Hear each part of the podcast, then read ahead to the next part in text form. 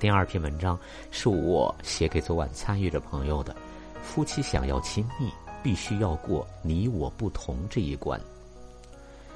多年前，格雷博士《男人来自火星，女人来自金星》这一书火遍了全球，皆因他在书中透谈透了男女这两大类别的不同，触发了男女深刻的共鸣。无论是从心理需求还是思维方式，无论是解决问题的方法还是处理亲密关系的角度，男女之间的差别真是火星和金星之间巨大的差别。这些不同落实在有烟火气的日子里，出现在两个相爱的人中间，就会演变成夫妻之间的生活变奏曲。就像昨晚参与的朋友说到和老公之间的关系相处。在带孩子、做家务、休息方式等很多方面都存在着巨大的差异。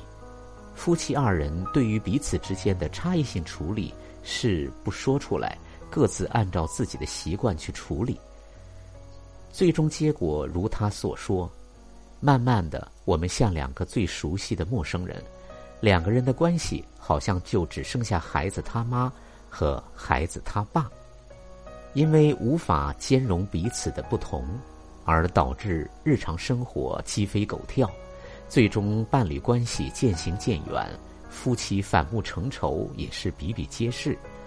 由此可见，处理彼此之间的差异性，怎么处理彼此之间的不同，是夫妻关系的一个重大的课题。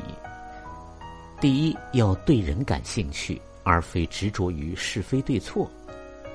下班回家，老公看见老婆歪倒在沙发上，没有如往常般洗菜做饭，你怎么还不做饭呢？因为是到了做饭的点，却没做饭。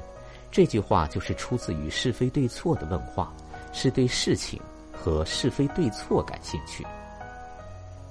今天没在厨房忙碌，你没事儿吧？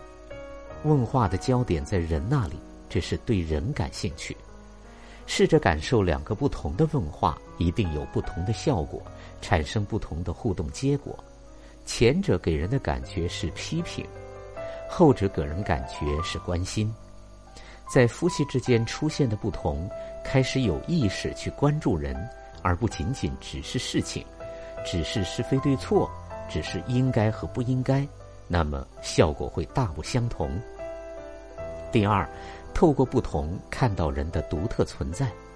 当我们开始关注人的时候，在表层，任何人的不同是肉眼可见的。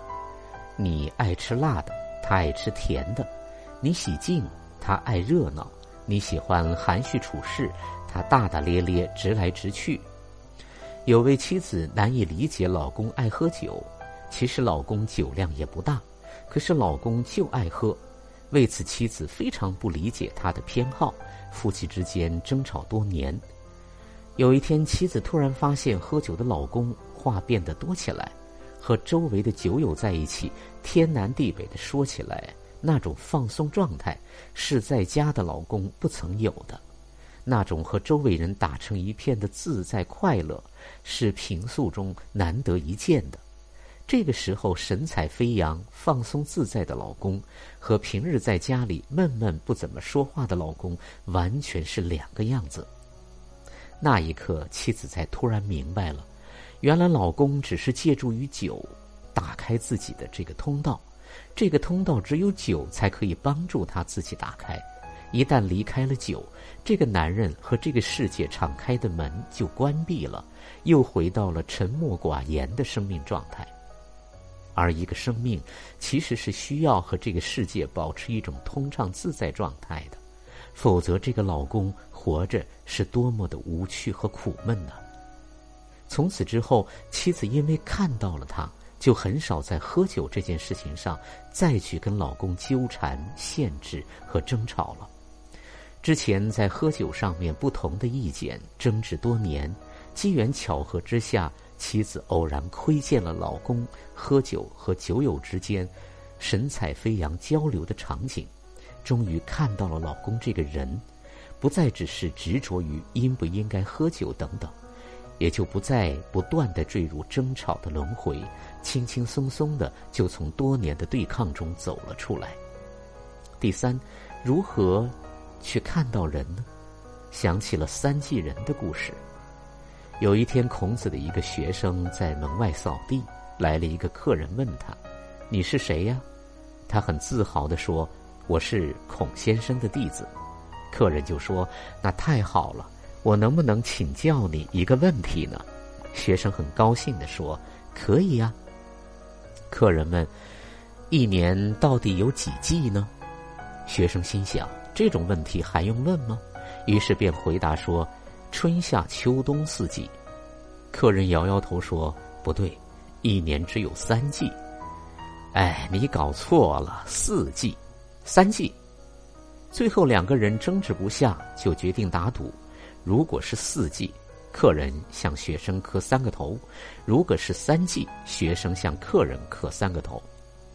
孔子的学生心想自己这次赢定了，于是准备带客人去见老师孔子。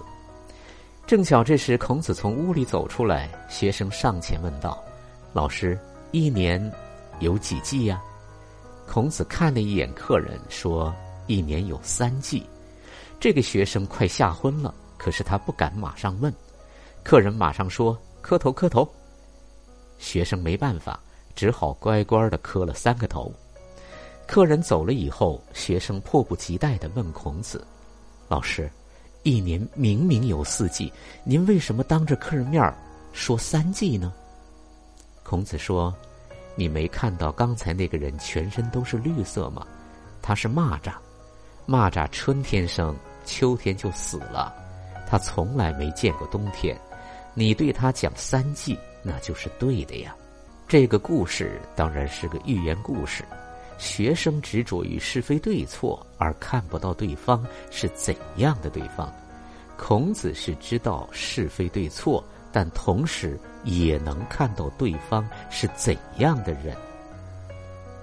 因为头脑固有模式的存在，总是聚焦在是非对错那里，忽视人的存在。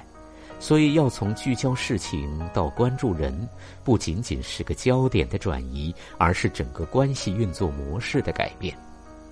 对方的观念和自己相左，不是着急用自己的观念去跟对方论战，也不是拿着自己的道理和对方的道理硬刚，这都只是习惯性的反应，这不是看到人的存在模式，这不过是在捍卫着小我活着的手段。当日常不同出现，那么顺着不同，要开始不断意识到自己不做习惯性反应，而是培植自己。聚焦生命的能力，也就是我知道里边是有是非对错的部分，但是我绝不止于是非对错，而是跳出是非对错的习惯性反应，开始去关注那个生命，处在不同的道理、原则、信念、感受、情绪下的那个生命，同样是鲜活的那个生命。如是的生命大于一切，在关系的层面同样如此。那个生命和我如此不同，秉承着怎么样的生活信念？他从中获得的安全感乃至愉悦感是怎样的？他是有着怎样的成长经历，让他坚持着这样的不同？在这些不同中，对方是如何自在的生活着？于是想着要去了解那些不同，牵连着一个生命那里的发生背景。经历、想法、信念、情感等，于是不同就会把一个生命带到我们的跟前，于是一个让自己可能产生不舒服乃至对抗的东西，变成了一座桥，连接上彼此两个不同的生命。然后知道会发生什么吗？真的了解那个生命，对抗就会消失，你反而会允许对方的不同发生。因为你会深刻理解到那些所有的不同，组成了那个独特的他自己和你自己。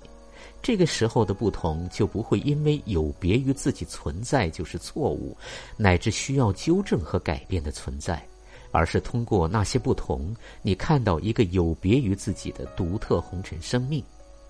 这个独特的红尘生命反而像一本书，可以吸引着你不停的深入去阅读。